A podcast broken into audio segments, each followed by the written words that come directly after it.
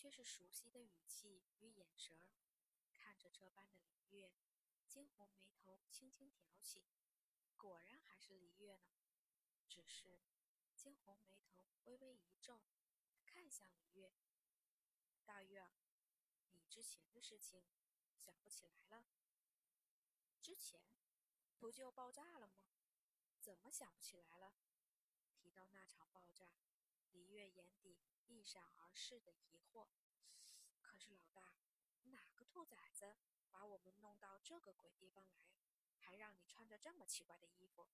新任务玩 cosplay，还有这个丑女人，刚刚她在对我们吼。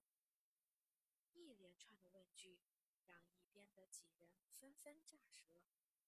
这个李月还真是彪悍呐！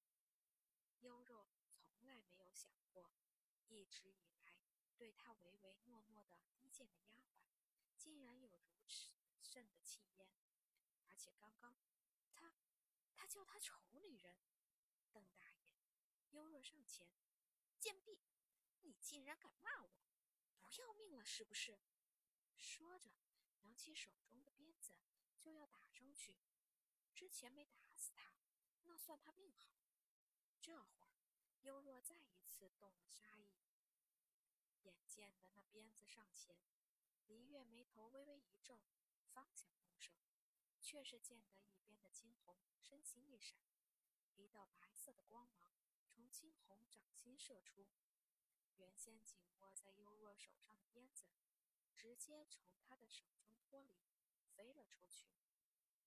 黎月吃惊，张大嘴巴，形成了一个 O 型。刚刚那白色的光芒是怎么回事？太帅了吧！不管明月的表情。惊鸿冷冷一笑，看向了幽若。小丫头，随便动手打，随便动手打人，可是不好的哦。没准一不小心，会连自己的命都搭上去。看似漫不经心的话，那语气中却是透足了冷意。幽若吓了一跳，整个人愣在了原地。他没想到。惊鸿会这么厉害，也没有想到惊鸿会出手把他手中的鞭子打落。这一点，幽若的眼中就有泪光闪现。你们欺负我，我我去告诉爹爹，去告诉娘亲。说着，直接转头往外跑去。老大。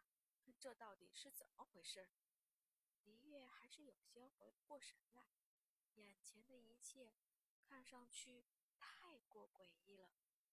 黎月说着，转身又看向一边站着的几人，伸手，他指向他们，想说些什么，却是不小心牵动了身上的伤口，出乎意料的疼袭来，黎月不免倒吸一口气。也就在这个时候，那焰刃直接飞到了李月的身上，几乎是容不得李月有半分的抗拒。他紧紧地靠在李月的身上，诡异，太诡异了！李月双眸越瞪越大。见此，惊鸿轻笑了声：“走了，先疗伤，其他的事情我一会儿再跟你说。”拉着李月的手。惊鸿朝向东给他们安排的房间走去，身后刑天乐了。只见他扯开了嘴角：“嘿，这算什么？这算什么事情？没想到在这个丫头身上能找到验刃。啊，不过怎么看上去那个丫头跟我徒儿早就认识呢？”傲孤一寒亦是一脸诧异的愣在一边。他发现他不懂他，双拳缩紧，傲孤一寒微眯着眼，不知在想些什么。良久，这才缓缓松开了拳头。不管怎样，他始终都是惊鸿，他这辈子唯一认定的女人。